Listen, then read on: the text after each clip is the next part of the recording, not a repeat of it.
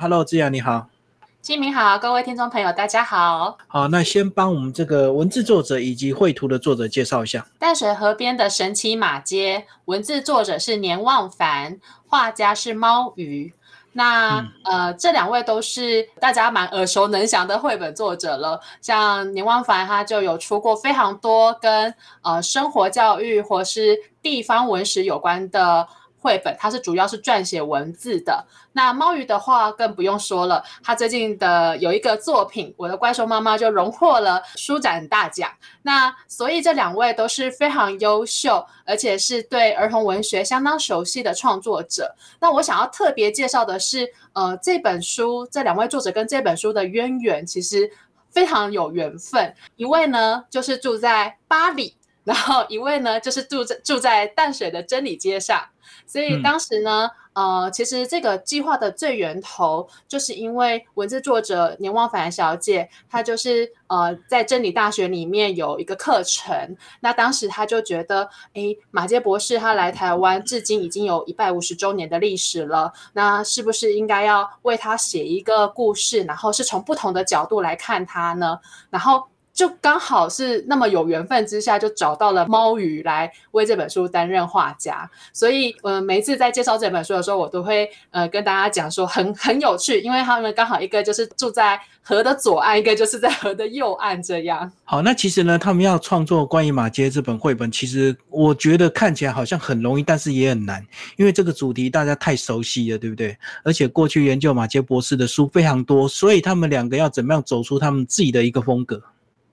嗯，就是呃，过去也是考虑到说，其实马杰博士他真的在台湾建树非常多，然后甚至是现在在小学课本里面都会有特地的介绍这呃介绍马杰博士来台湾的过程。那当然过去有非常多的相关论述，然后当然呃教会他们本身也有出过呃就是为马杰博士写的传记绘本。那所以第一个先谈到的事情就是说呃怎么样写。呃，才能够写出特色，就是传记绘本。呃，过去我们常常看到，就是会讲他从小到大的一个过程，然后可能会有一些伟人事迹等等。可是这样子的绘本，第一个是文字量非常大，然后第二个是小孩可能就会觉得好像有一点在读教科书，因为。嗯，就是娓娓道来这样。那所以当时年望凡他就想说，那他要谈的事情其实是从另外一个角度，就是我们都知道马杰博士来台湾是为了布道，然后呢跟当地人有一个互动，最后就是根生台湾，在呃台湾过世。那但到底是怎么去一步一步创建出来的？尤其在那个年代，他是一个外国人，台湾人那个时候看到外国人的时候，他们的反应一定。不像现在这样，他们一定会是害怕或是有点抗拒，所以呢，他主要是以这个角度来写，就是写他呃来台湾的前面那个草创期，然后他是怎么跟当地的人融成一片。那其实最重要的就是呃学习语言这件事情。那这个观点，它其实就比较是呃过去我们在读马街的故事，或者是说课本在介绍马街时，他比较少琢磨的地方。所以我们在故事的一开头可以看到，他在谈马街要来台湾的时候，他就有非常大的比例去谈他怎么跟呃身边的人学习语言，甚至来台湾之后，他怎么跟当地的人学习更生活化的语言。那这样子他才能够进一步的跟在地的人做一些连接。可是呢，呃，讲到这个时候，我们又要谈一件事，就是如果一本书也是一样，就是谈马街来台湾的整个过程，他好像又。不那么有趣，好像跟我们现代又有点距离，所以呢，这个时候就加入了一个角色，就是现代的角色 啊，就是我们一开头打开就看到一个女主角，那刚好她是她是有刻意做一个安排啊，这个女主角她本身就是念马街护护专，她是一个护理师，那她在读马街日记的时候就开始遥想马街当时怎么来台湾，其实它里面是有一个两个故事线穿插的。一个是现代，然后一个是马街日记记载的过去，所以它的文本有两个，但它就像是两个角色跨越了时空在对话。那这个是故事经营上最特别的地方，就透过一个读马街护校的一个小女生来带起马街故事。对，然后是透过虚实的文字啊，因为里面的我们引用到了非常多是。出自于马街日记里面是真实马街所写下来的文字。那透过里面的文字跟现代这个呃小凡他在后创的这个文本去做一个呼应，所以你就会看到两条线就是交织在一起。那刚好也可以去带出为什么一百五十周年后我们要呃回想这一位先人，然后去看看他在台湾到底留下了什么，然后什么样的精神是值得我们继续再延续下去的。这本绘本呢做的非常的这个大开本非常容易阅读。那在一开始的这个蝴蝶叶就很吸引人家，这个特别的花布应该有用意，跟我们介绍一下。好，这个是后来呢，两位创作者呢，他们就是在实地走访的时候，呃，去呃灵机一动想到一个巧思。那其实这一个花布呢，它就是马街博士的呃家纹，就是这个苏格兰纹是他们的家族的一个代表的图文。那这个就是他领带上面的。真实领带，然后去扫描以后，我们把它做成飞页的样子。所以这个前后页就刻意放了这个，希望可以更呼应这一本书的精神。好，那其实这本书呢，这个大量的这个琢磨在马街博士刚来台湾怎么样学习语言，那是不是也是让我们更加的了解，其实当初他们在学这些所谓的这个我们的语言的时候，因为没有特别的文字，所以比较难理解，对不对？我也觉得是读这个故事当中。可以感受得到，说哇，那马家博士真的很厉害，在那个年代里面，台语可能他就是呃没有像我们现在说有台罗拼音啊这些，他们真的就是口语化。可是他们为了布道，为了去去更贴近大家，他们是非常努力的记音，然后去学习呃怎么讲这样子啊。其实这本书图像也是一个非常有特色，而且是藏了很多的小彩蛋，就是除了刚刚提到的呃这个。马杰博士这个领带上面的花纹之外，呃，其实猫鱼在创作的时候，它真的也是把了很多淡水的地景放进去。所以，呃，我就那时候有在新书分享会上的时候，我就开玩笑，我说，像我就是一个地理盲，我其实看封面的时候，并没有意识到说，哎，这个真的是真实的地景。可是有一天我放在桌上，我先生经过就说，哎啊，这观音山呢？然后我就发现，哇！好厉害哦！因为他其实不是淡水人，但是他一眼就看得出来说这个是观音山。然后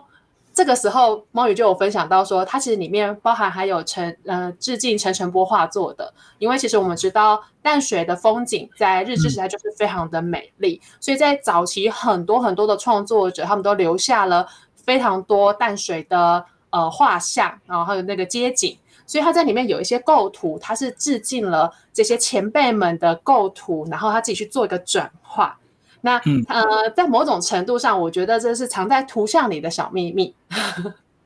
然后这本书呢，从一九七一年这个马杰博士来到台湾，带到一九九五年，我们这个在淡水街上非常有名的地标马杰博士雕像当时落成的情况。所以我们其实之前有办一个小小的活动，然后我们有剪辑成影片，就是说，呃，在这个这本书里面有提到的或是相关的景点，我们有在透过那个影片带大家简短的去踩一下那个点，看一下那个点现在的状态。好，特别帮我们介绍最后一页，最后一页好像他们在整个时空上的一个融合，对不对？虽然不同的年份，可是最后，呃，他好像在马杰博士的这个事迹里找到他自己人生的一个方向跟道路。呃，其实这个也就是。呃，这个故事里面，他想要留给大家的，就是我们不是只有知道马杰博士来台湾到底做了哪些建设，而是他的精神，因为他这么努力的来台湾这么久，尤其我们从后他后面的年代表里面可以看得到，他中间有好几次他就返回加拿大，然后呃，但是他都还是再回来台湾这里，然后他跟。呃，台湾人结婚，然后在这边，呃，也就是长眠于此，所以他其实，在某种程度上，呃，真的是把自己当成台湾人。那他的一个信念就是，他想要让这里的人生活的更好，尤其是得到更好的医疗。所以这个主角他也是，因为，呃，我我想，尤其在这个现代，一定，呃，像如果身边有朋友是在医医疗业的话，一定某种程度上其实是会。迷茫的，因为你并不知道，嗯，可能会累啦，然后也可能会觉得，那接下来我到底还要再做什么？那尤其是有些生命无常的时候，怎么样去让那个心境做转化？所以在里面，他其实有刻意去安排一个事情，是，呃，马杰博士的精神其实是一直以来，为什么我们到一百五十周年后还要读他的故事，或是还要去遥想这个人？其实他的精神是十分值得钦佩的，他的奉献或者是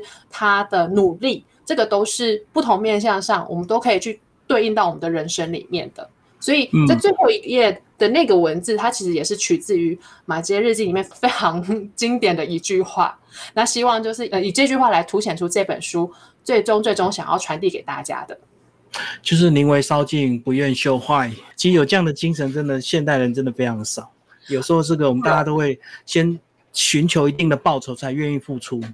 是，这是真的非常不容易。而且，呃，当时我们在制作这本书的时候，呃，因为刚好两位作者也是历经了一些人生的一些比较大的重大变化跟转折。那呃，其实当时候大家都不约而同的觉得这个。故在写这个故事或创作的故事，甚至是跟这个互故事的互动过程当中，其实会